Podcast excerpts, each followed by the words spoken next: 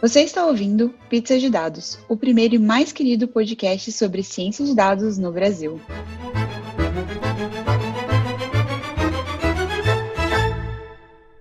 Olá, pessoas! Boas-vindas! Esse é mais um Pizza de Dados. Eu sou a Letícia. Eu sou o Rodrigo. E eu sou a Ana Cecília.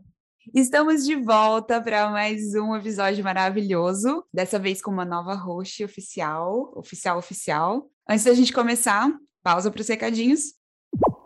E para começar os nossos recadinhos, os nossos parceiros do Data Bootcamp vão lançar um curso novo de PySpark. As aulas vão ser online, ao vivo e durarão quatro semanas. É um intensivão que vai te dar uma boa base de Python, análise de dados com PySpark, estatística e machine learning com PySpark e MLlib. O conteúdo do curso está super legal, prático e ideal para quem é iniciante no mundo dos dados ou para quem já tem algum conhecimento e quer se aprimorar. A pré-inscrição já começou e tem 10% de desconto exclusivo para os ouvintes do Pizza de Dados. Você sabia que a sua empresa também pode ser patrocinadora do Pizza? Nós temos um cardápio especial para a sua necessidade. Manda um e-mail para pizzadedados@gmail.com que a gente te envia todos os detalhes.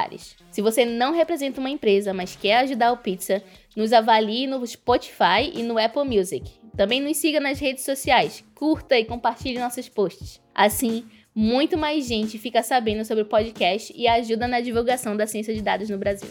Você sabia também que esse ano estamos comemorando os 10 anos da linguagem Julia?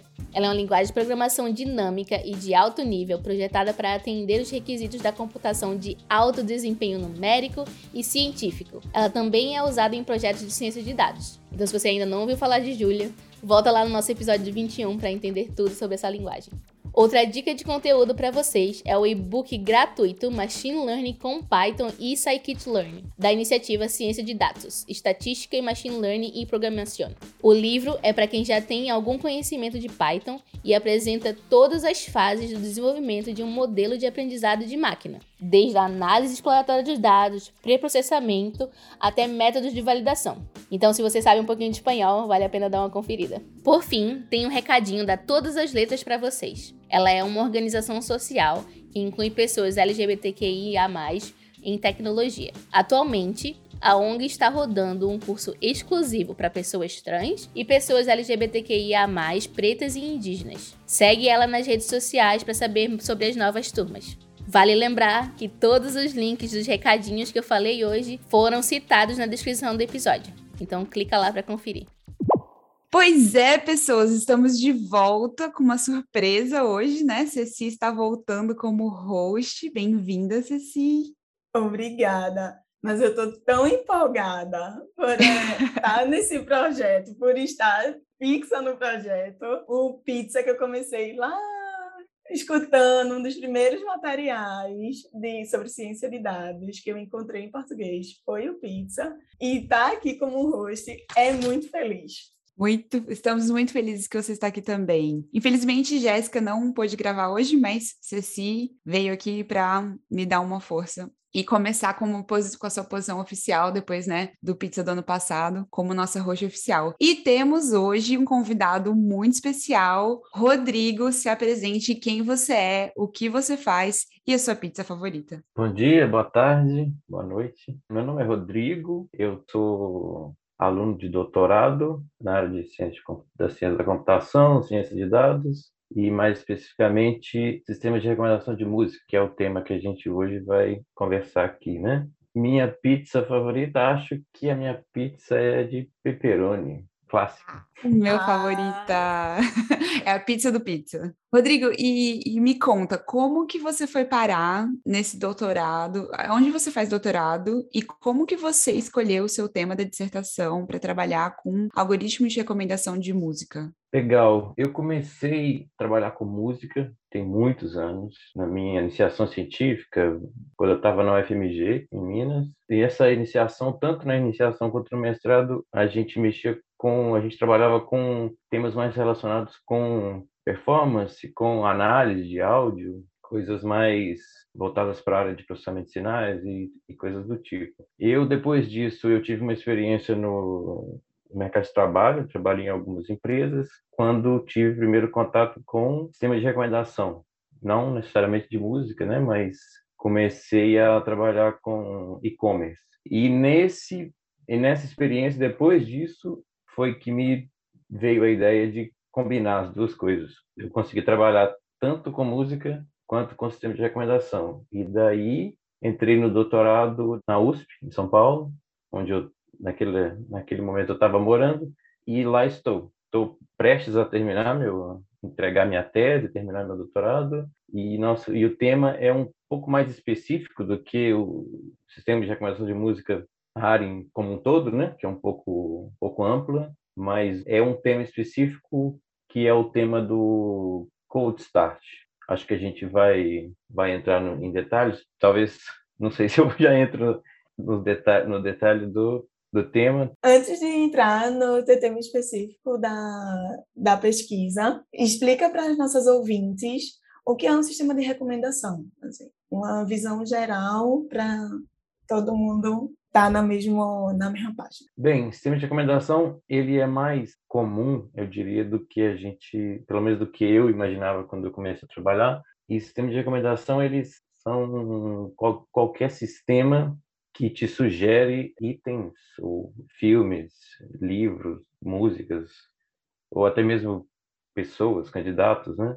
de uma forma passiva, diferente do sistema de busca, onde a gente entra com uma, uma query, né, a chamada query, que é um, um tema que a gente está buscando, ou um, um, conjunto de temas, o sistema de recomendação, ele atua de uma forma um pouco mais passiva. Ele, vamos dizer, você está vendo um vídeo, ele vai te sugerir os, o próximo vídeo, ou vai te sugerir uma lista com possíveis próximos vídeos, né? É uma coisa. Então ele está bastante presente, assim. No, o do YouTube é um, é um caso muito muito fácil de, de usar como exemplo, né? Aqueles vídeos que aparecem na, na lateral do, quando você está assistindo um vídeo. Páginas de e-commerce em geral usam sistemas de recomendação, que é aquela história do você comprou isso, talvez você goste também disso e daquilo e coisa do tipo. Enfim, e daí, passando para o domínio específico de música, sistema de recomendação de música, eu arrisco dizer que todas essas, plataformas de streaming que a gente que a gente usa, né, o Spotify, o Deezer, o Tidal ou qualquer uma dessas, não só oferecem não só um catálogo de músicas, né, de artistas, de álbuns, mas oferecem também, tem bastante presente no, dentro do sistema sistemas de recomendação, não só um, mas alguns, assim, que vão te sugerir é, uma playlist, ou vão te sugerir a próxima música que vai ser tocada, ou um, um, artista, você escutou tal e tal artista, talvez você se interesse por esse artista. Coisa é dessa nessa linha. Super legal, obrigada pela sua explicação. Você falou no começo que você trabalha mais especificamente com o cold start, né? Que é o, acho que não sei se tem uma tradução para português, mas acho que o, o, termo seria começo frio, né? Explica para os nossos ouvintes um pouquinho o que que é esse esse conceito e por que que ele é um problema, né? Por que que ele vale a pena ser pesquisado? Justamente, eu eu não me arrisco uma tradução para o cold start. Eu acho que tem uns termos que ficam complicados, e esse é um deles. E o, Cold Start ele, ele é bastante importante e uma outra forma de se referir a ele seria tão simples como novos itens. O problema dos novos itens ou o problema dos novos usuários. O que, que é isso? Isso está fortemente associado a como que esses sistemas funcionam. A grande maioria deles. Eles, sistemas de recomendação em geral funcionam analisando perfis de comportamento dos seus usuários. E o que significa isso? Significa que para te apresentar um, um, produto, que seja uma música, que seja um produto no e-commerce, e te dizer ah, você que comprou isso, talvez te interesse isso também, ele tem necessariamente que ter tido acesso aos, às coisas que você comprou, às coisas que você clicou e assim por diante, né? Então, no caso de música, de novo, quando é, uma música nova é inserida numa plataforma, vamos imaginar um artista soltou, que lançou uma música hoje, e ele mandou essa música para ser inserida no, no Deezer, um exemplo, tá? E o Deezer, quando recebe essa música, ele não tem informação alguma sobre nenhum usuário que escutou essa música, né?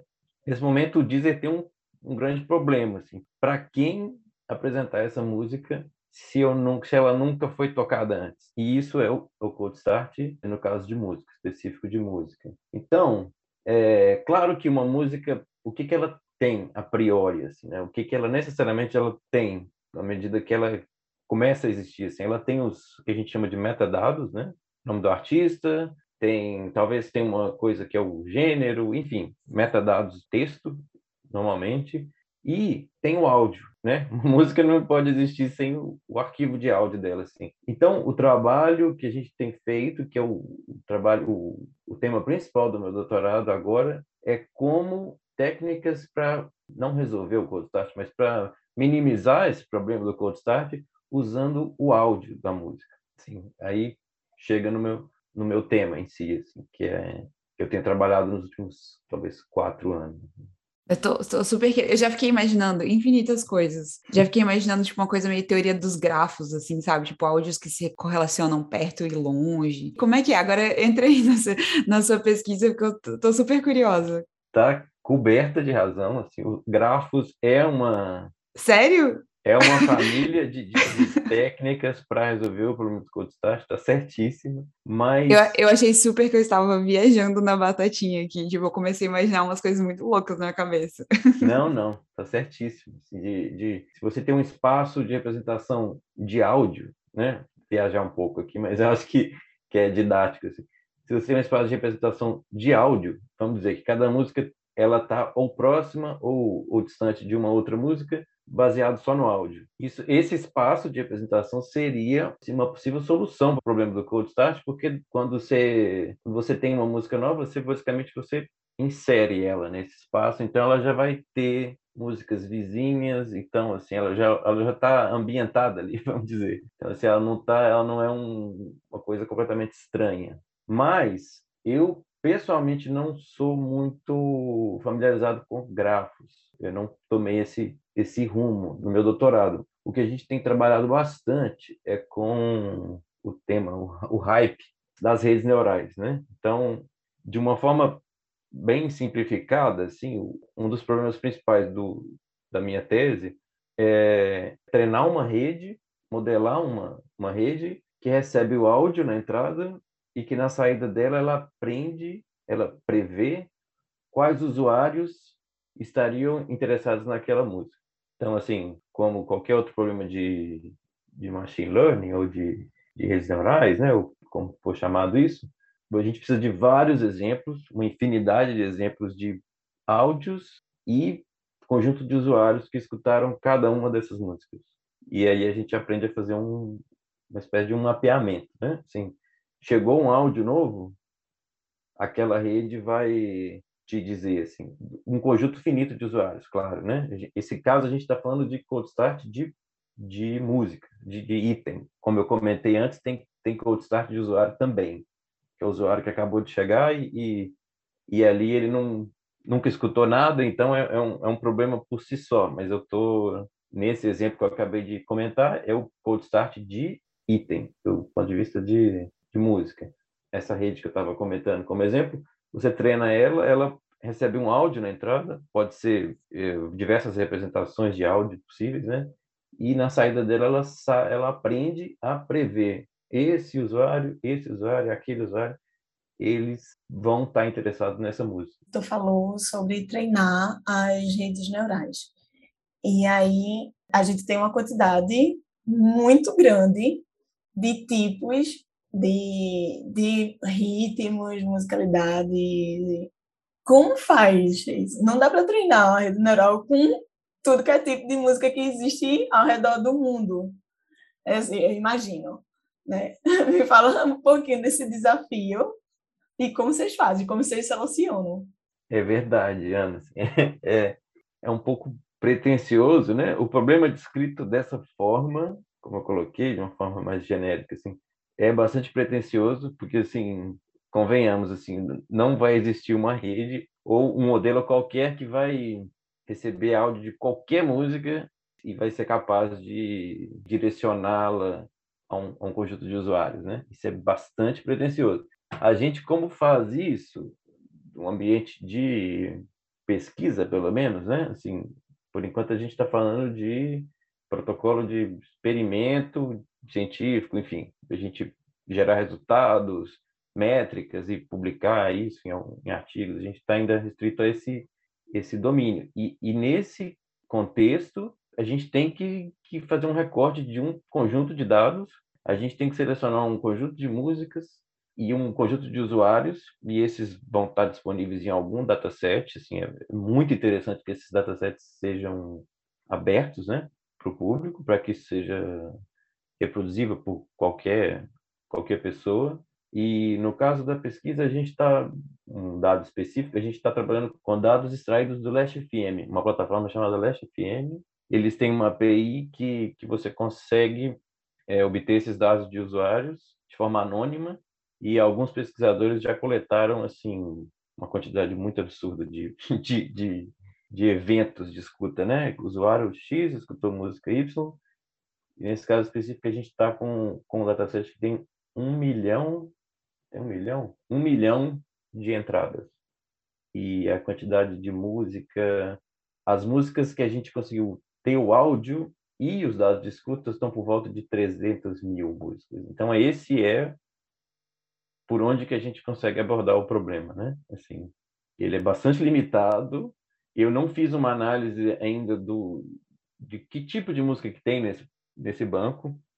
Eu sei que é música popular, né? Assim, vai ter Daft Punk, eu sei que tem muito, tem, tem muito metal, porque parece que os usuários de Last FM escutam bastante metal, mas no, no, trabalho a gente não se dá o luxo de, de entrar exatamente nisso. Eu adoraria fazer isso em algum momento, mas não ainda não não tive essa oportunidade. Então é um conjunto de músicas disponíveis, né, para o público e que a gente tem como rodar nossos modelos e e testar e medir, enfim.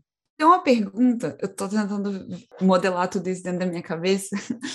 Você tem um conjunto de, de informações que você vai poder fazer uma análise em cima, mas você também vai fazer uma análise do áudio em si, né? Da onda de, de áudio que existe. E aí, eu estou me perguntando que tipo de informação está indo para o modelo. Porque eu imagino, né, um, um áudio você pode considerar como uma onda qualquer, que tem senos, cossenos e etc., mas que outros tipos de informação, ou são só esses, ou com, como é que você faz para transformar uma onda de áudio e os outros dados de metadados em inputs para o modelo? Ótima pergunta, Letícia. Só um ponto é que a gente, nesse trabalho, como eu, como eu comentei, a gente não usa metadados em, em momento algum, né? é, textual, né? O trabalho, ele, ele, uma decisão no início foi usar exclusivamente áudio, o que torna o problema um pouco, um pouco mais difícil, porque é simples a gente problematizar isso, né? Como uma modelagem matemática, assim, de que a pessoa que ouviu esse áudio vai se interessar também por esse áudio, sendo que gostos são tão subjetivos assim, e os motivos que levam pessoas a escutar a música são são diversas, né? Uma coisa enfim, bastante complexa, como, como um problema. Mas é muito legal sua pergunta, porque, assim, durante décadas, eu diria, o, essa, essa comunidade que, que trabalhava, que trabalha com áudio, vinham construindo diversas representações para esses áudios, né? Então, assim, tem alguns pesquisadores separam em low level, high level, baixo nível, alto nível, e que são assim, que são descrições semânticas, por exemplo, essa música, tudo extraído do áudio, tá? Mas ainda assim dizer, oh, essa música que tem essa esse BPM, essa batida, ela é mais feliz. Essa música é mais dançável, danceability, é uma coisa que o que o Spotify usa. Tem uma, uma série de de uma, bastante trabalho no sentido de criar essas que a gente chama de audio features ou descritores de áudio, né? E nesse trabalho, também usando o advento das redes neurais, eu comecei a explorar uma coisa que é relativamente recente, que é entrar com a forma de onda crua, raw audio. Assim, então, existem umas arquiteturas de rede neural em que você consegue colocar realmente a onda assim, na, entrada, o que parece bem complicado, né? Assim, uma rede neural olhar cada cada amostra de áudio mas eu não criei isso, eu herdei essas arquiteturas de rede de outros problemas e eu adaptei eles para recomendação. Então, no texto da tese, eu vou trabalhar principalmente com espectrograma, que eu não, não sei se, se vocês familiares com isso, mas seria só um domínio da frequência, vamos dizer assim, o, o, uma representação bidimensional do áudio, né? Quais frequências que ele contém e a evolução disso no tempo, e as ondas de, de áudio, que é raw audio. É relacionado à transformada de Fourier, o wavelets e esse, essa loucura toda? o espectrograma, ele é uma representação obtida exatamente pela transformada de Fourier. Eu estudei isso no meu mestrado, porque eu fiz mestrado em oceanografia, e eu tive uma aula de. A gente estudou bastante Fourier na faculdade, e aí quando eu fui pro, pro mestrado, eu tive uma aula de wavelet. Então, basicamente, o Fourier é você decompor um, um áudio né, em senos e cossenos. Me corrija se eu estiver errado, porque faz muitos anos isso. Então, você basicamente tenta escrever a fórmula de um áudio complexo em um conjunto infinitesimal de senos e cossenos, né? E, e, eu tentei, eu fiz uma, uma cadeira de wavelets, que é transformar isso em outras waves, eu claramente não aprendi de, de direito, mas é uma coisa tão surreal de difícil que eu fico, eu tô, fico pensando nisso em aplicação para música, deve ser uma coisa muito complexa. Tipo, os modelos neurais devem ser extremamente complexos e extremamente pesados, não? É só, só confirmando a tua, a tua explanação aí, é, é, é exatamente isso. É uma descrição em, em de, de... Pelo menos os professores, se eles estiverem ouvindo, eles não vão ter tanta vergonha de mim. de, em função de cossenos e senos, né? Como se você tivesse um vocabulário finito de senos e cossenos, onde você consegue representar aquela, aquele sinal, né? Sinais em geral, e inclusive de sinal de áudio. E, assim, e a questão de rede neural, o que muita gente critica soluções baseadas em rede neural, é que ela aprende vai, assim, os pesos e aquelas representações internas dentro da rede. E, de fato, esses, esses modelos, Letícia, vão ficar profundos, né, que é o deep learning, eles ficam profundos, ficam pesados, eles levam tempo para treinar, assim, talvez uma coisa até impeditiva, assim, num cenário real, assim, num, sei lá, de uma plataforma real. As coisas que eu tenho feito são bastante custosas, é mais a título de, de, de pesquisa mesmo, assim, de pesquisa científica, e sobre, vai, tentar entender o que, que eles estão fazendo, né? o que, que essas redes estão, se elas estão, não sei, detectando início de nota, né? é uma possibilidade, assim, se elas, se elas conseguem, de alguma forma, detectar que onde estão começando os eventos e, e, e descobrir que aquela música ela tem um, um beat rápido e consegue diferenciar isso de uma outra música que tem um beat lento Aí a gente estaria entrando num, num, outro problema, assim, de tentar entender o que que essa rede aprendeu, tá? Assim, que aí seria uma, isso é uma toda uma área dentro de, de machine learning que é de explainability, né? Que é explicabilidade. Então seria entrar dentro dessa rede camada por camada e ver qual é o processo que ela está fazendo, se ela está filtrando. Teve alguns pesquisadores que em algum momento eles imaginaram que ela ia se você joga áudio na entrada, a forma de onda, que ela ia fazer uma espécie de uma transformada de Fourier na primeira camada da rede, que ela ia ela ia simular uma transformada de Fourier data driven, né? Tipo assim, baseado no, nos dados ali, mas mas não é tão simples assim. Quem dera fosse, né? mas mas não é assim. Eu eu ainda não entrei nas redes que eu tenho treinado assim. Eu estou me atendo a escrever em detalhes representações, diferentes representações de, de áudio que a gente coloca na entrada, como é que se influencia nos resultados, detalhes do treinamento desse, do processo que a rede faz, né? Que, que a gente consegue escrever algumas, vai, algumas partes e, e abstrair aquilo para a arquitetura inteira. É, em resumo, eu não sei o que ela está aprendendo. Ela pode estar tá aprendendo coisas, inclusive muito simples, né? Ela pode estar tá pegando, sei lá, é, silêncio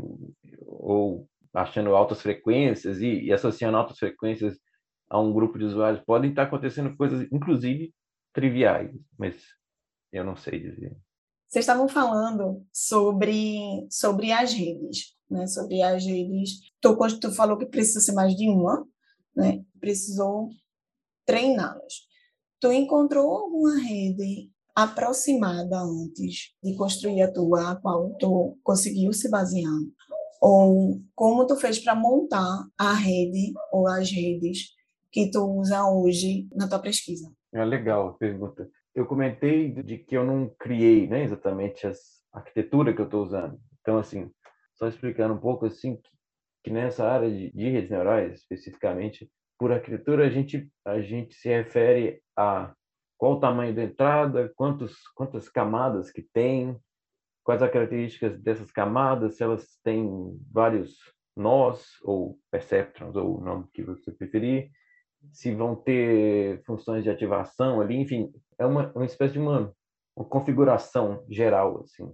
Então, eu estava comentando isso no caso da rede que recebe áudio, raw áudio, áudio formas de onda, né? Então, assim, como eu disse, eu, eu eu peguei isso de um, de um outro problema, que também usava áudio, para resolver uma outra tarefa, tá? Então, assim, no trabalho de onde eu, eu, eu peguei essa rede, ele estava tentando prever tags semânticas, prever termos. Ah, essa música tem é, voz feminina, essa música tem percussão, essa música tem guitarra. Esse pesquisador estava tava tratando esse problema. O que eu fiz foi basicamente substituir, ao invés de tags, eu agora quero aprender usuários, né? Então, assim, é interessante essas redes, essas, esses códigos estarem disponíveis, né? Que é, o que é o ideal, assim, é que as pessoas, quando publiquem artigos, disponibilizem o código, disponibilizem os dados e tudo. E o interessante disso é que ela vem da, da forma bruta, assim, eu não sei como dizer exatamente. O código vem onde você consegue acessar todos os layers, a saída, a entrada, você consegue customizar ela da forma que você bem entender inclusive usar uma dessas coisas que porventura vão ser calculadas no meio para uma, uma terceira tarefa, uma segunda tarefa. É, respondendo a sua pergunta agora, geralmente eu, pelo menos, eu acredito que bastante gente, muitas vezes partem de modelos que já funcionam para algumas tarefas e dali você evolui para ou para um modelo mais complexo ou para uma segunda tarefa, ou para um domínio diferente, né? não sei, às vezes o modelo foi proposto para voz, áudio de voz, e a gente resolve trabalhar com música, assim, uma coisa parecida com isso. Assim. Enfim, acho que isso responde mais ou menos, e aí a gente começa a, a trocar não só essa tarefa, né, por dizer assim, mas assim, como medir o sucesso, como que em muitos casos a gente chama de função de custo, loss function, que é como você informar para a rede que, que aquele resultado é um, é um bom resultado, né? que é o, é o que a função que essa, que essa loss function tem, e daí ele consegue partir para as próximas rodadas de, de treinamento e, e se especializando no que você tem interesse que a rede aprenda. Não sei se ficou complicado demais, me desculpem. Está ficando papo de astronauta. De... Então, mas é uma coisa que eu tô tentando, que eu não consigo entender direito com redes neurais, é que, por exemplo, quando eu tava trabalhando com um modelinho básico ali, sklearn e coisa super simples, certo? Você tem uma quantidade de inputs, mesmo nesse modelo simples, você pode ter bastante inputs, né? Sei lá, pega um data frame que tem várias colunas, alguma coisa assim. E aí, você tem vários inputs, você tem vários pesos para cada input, você pode mudar várias coisas dentro do modelo, configurações e tudo mais. E aí chega um ponto, pelo menos eu comecei a ficar louca, tipo, como é que eu decido que modelo é melhor, né? Porque as, são tantas variáveis, são tantas coisas que podem acontecer. Isso falando de um modelo que tem uma camada, vamos, vamos dizer, vamos chamar assim. Agora, quando você pega um modelo, tipo redes neurais, você tem, tipo, várias camadas, você tem várias coisas, você tem que se basear em outros modelos pré-existentes, mas mudar um modelo que já existe para um outro problema. Como que você gerencia essa quantidade de informação e como que você gerencia o, o que, que é o melhor modelo? Porque são muitas informações que você tem que considerar, né? É, verdade. A quantidade de parâmetros, eles são chamados parâmetros cada peso que a rede precisa ajustar durante o, o treino, né? Então, assim, essa quantidade de parâmetros, na medida que elas vão ficando profundas, no sentido de ter várias camadas, né? Essa quantidade de parâmetros pode começar a ficar uma coisa meio exagerada, assim, ou até impeditiva, né? Sim, se você, de uma forma bem inocente, assim, se você achar que quanto mais camadas você, você colocar na rede, mais complexa o fenômeno que ela vai conseguir aprender, tá bem, você pode até fazer algum sentido em algum problema específico, mas claramente você tem um limite, assim, porque primeiro os bancos de dados hoje em dia você estava comentando, né? Eles começam a ficar, o que também fomentou a, a popularização do, do machine learning, do deep learning, coisas do tipo, os bancos de dados começam a ficar imensos, né? Assim, uma coisa, como eu estava dizendo, assim, um milhão, assim. Eu, eu quando vi esse dataset, eu falei, caramba, ninguém trabalha com um milhão de entradas. É uma coisa meio exagerada. Assim. Mas, é, no fim, você está tentando modelar um fenômeno e, e uma das regras é quanto mais dado, melhor. Assim. Se for dado redundante, a rede deveria aprender, saber, aprender que aquilo ali é redundância e, e simplesmente não, não levar em conta. Assim. Mas, e também essas redes rodam geralmente em, em hardware específico, que são as, as GPUs, né?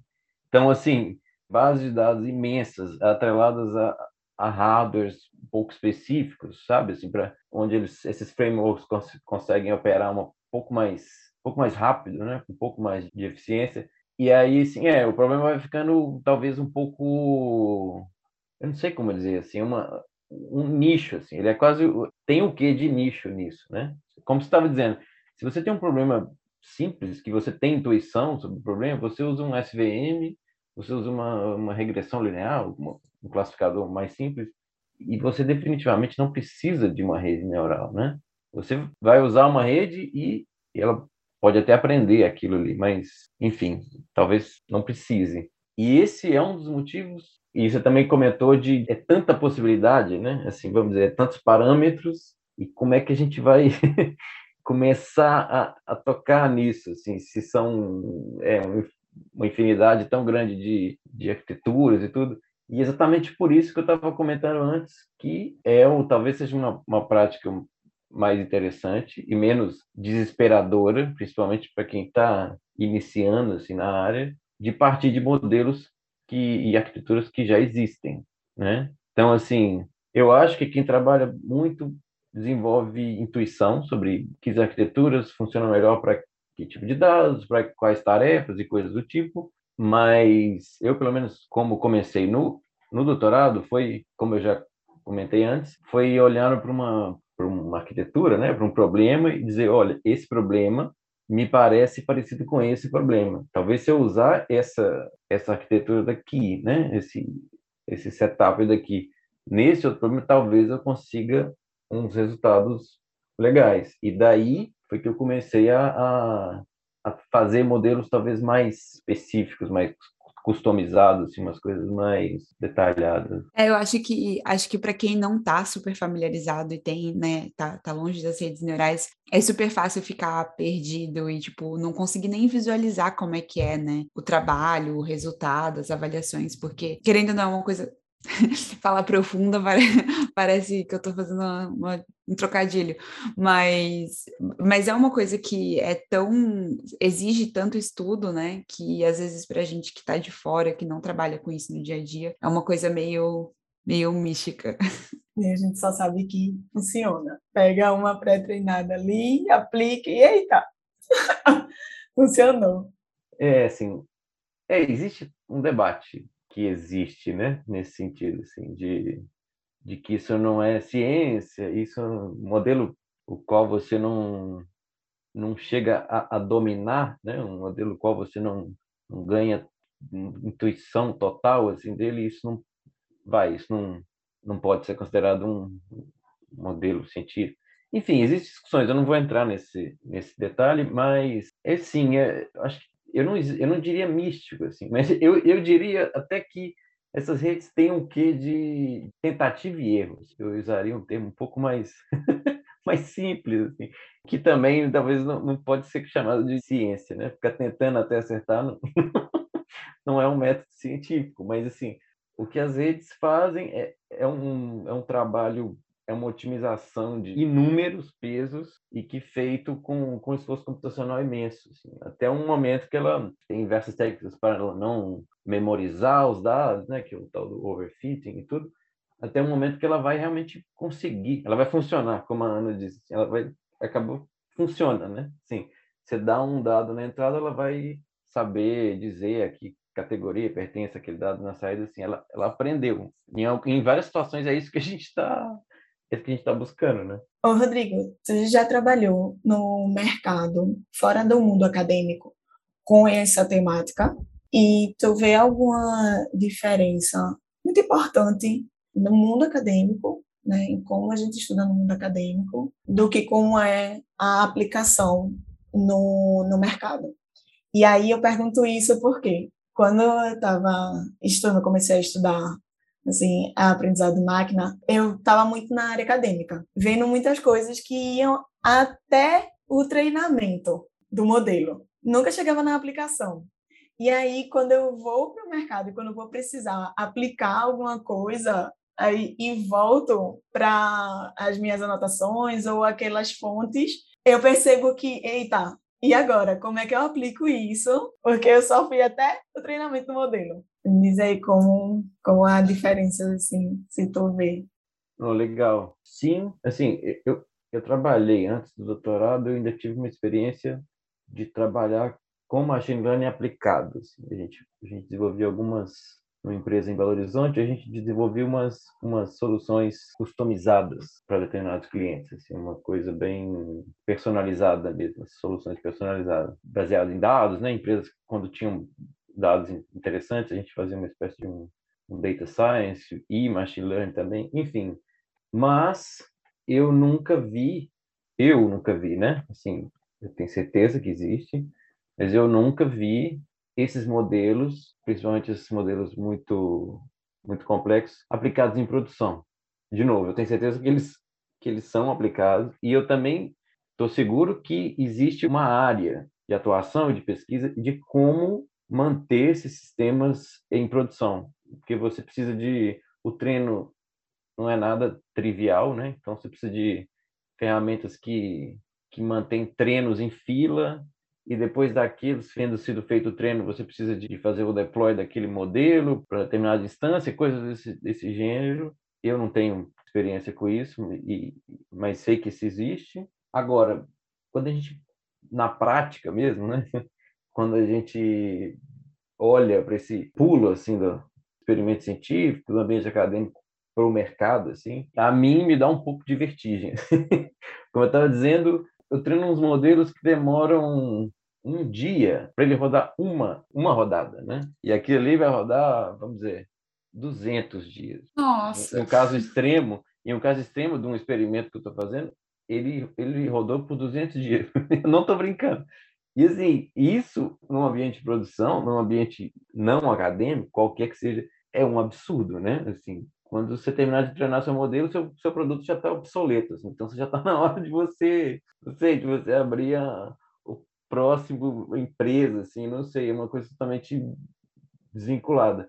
Isso deixa de ser importante de forma alguma, assim, porque eu acho que vários desses modelos começam complexos, depois que ele funciona, algumas pessoas começam a investir tempo em como torná-lo mais leve, né? O, o treino, consulta nele, coisas do tipo. Então, assim, um, um, um exemplo que eu vejo disso é, é, modelo de geração de voz, tipo Alexa, que no início eles eram super custosos. Eu, quando tentei treinar um modelo desse há uns anos atrás, eu desisti, era uma coisa impressionante, de caro e de lento, mas eles evoluíram muito esses modelos, porque no caso da Alexa, por exemplo, ela precisa de, de te responder em tempo real, né? Então, assim, você tem que é um algoritmo de síntese de voz. Então você tem realmente só Alexa, que horas são? Ela vai ter que primeiro fazer essa conta e, e fazer aquela síntese. Não pode ficar treinando o modelo dela por uma semana e te responder que horas são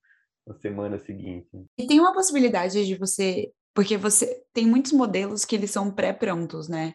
Assim, que você pode criar outro modelo em cima de um modelo pré-treinado. Então, você teria a possibilidade também de talvez deixar esse seu modelo, que já está meio que pré-treinado, está treinado, né? É disponível para que outras pessoas construam outros modelos em cima e que isso vai melhorando o mercado, que vai tipo, melhorando esses modelos e gerando modelos melhores e, e mais rápidos. Tem essa possibilidade também? Tem, sem dúvida.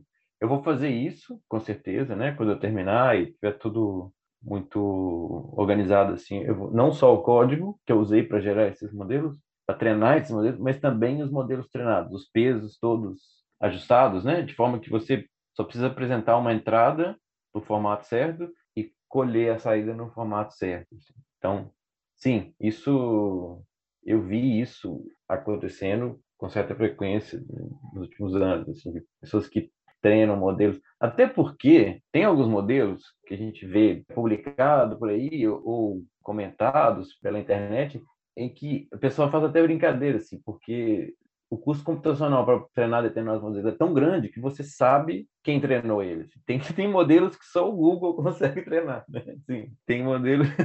o pessoal faz umas, umas piadas, assim, em review de artigo. Falou assim, ah, porque tem umas certas arquiteturas que, você, que a revisão é cega, né? Que é um, aquele blind review, não, sei, não lembro o nome exato, mas assim, quando você vê o, o hardware que eles usam para treinar, você fala, não, já sei de onde que essa pessoa, de onde que, essa, que esse autor é, né? Que assim, é, nesses casos faz super sentido se eles tivessem a, a bondade de, de, disponibilizar esses modelos treinados. Né?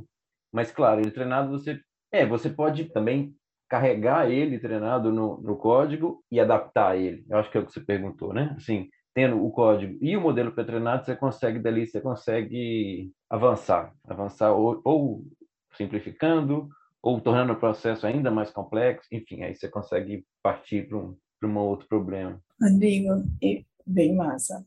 É para a gente já ir direcionando assim para fechar o episódio. Diz para a gente qual é a linguagem de programação que tu usa durante a tua pesquisa, ou mais de uma, ou se quiser complementar com ferramentas também. Olha, minha pesquisa foi inteira feita exclusivamente em Python. Eu, eu me tornei um monoglotas.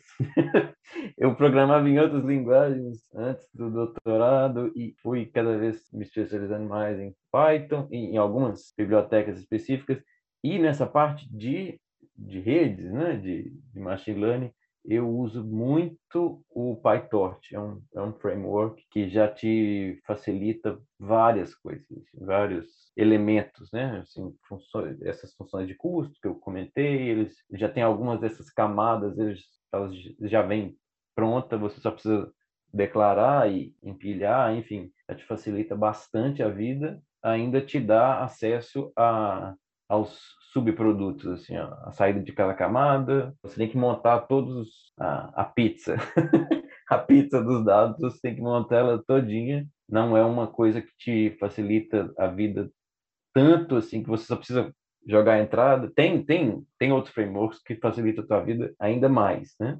E que quanto mais pronto você tiver o, o, o modelo, menos acesso você, você tem aos entrelinhas ali. Mas é isso, eu uso muito Python e bastante PyTorch, especialmente no, no doutorado.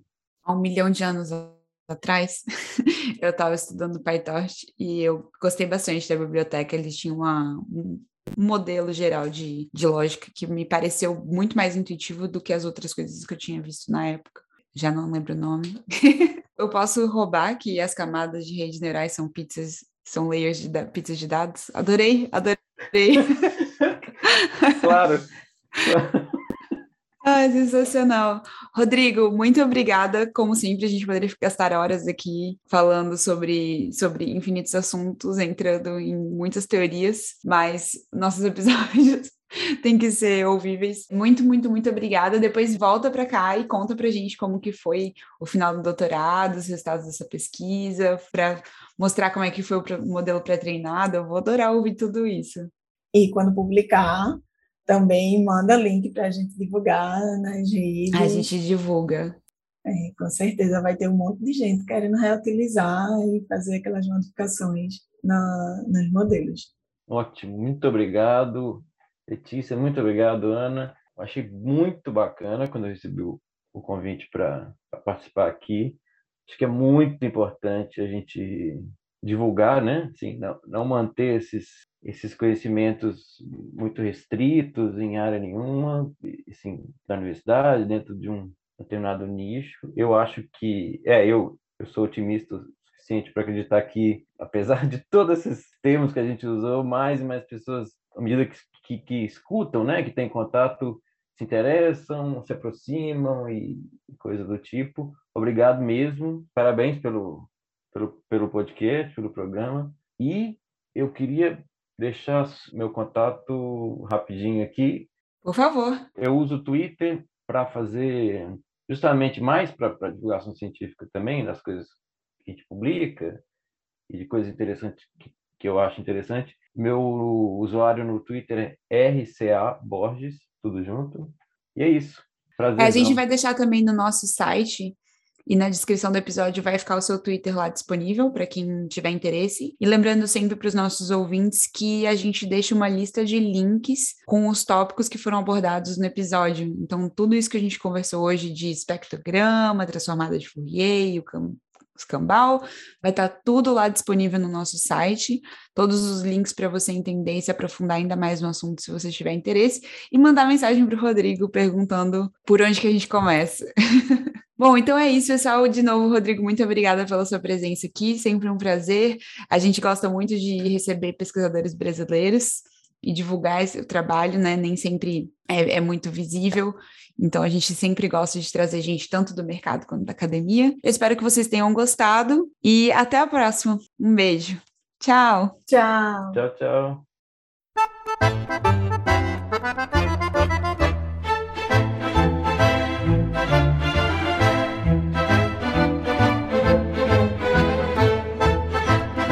Você acabou de ouvir mais um Pizza de Dados. Você pode encontrar mais episódios no iTunes ou em seu agregador favorito. E nos seguir no Twitter em arroba pizza de dados para mais novidades quentinhas.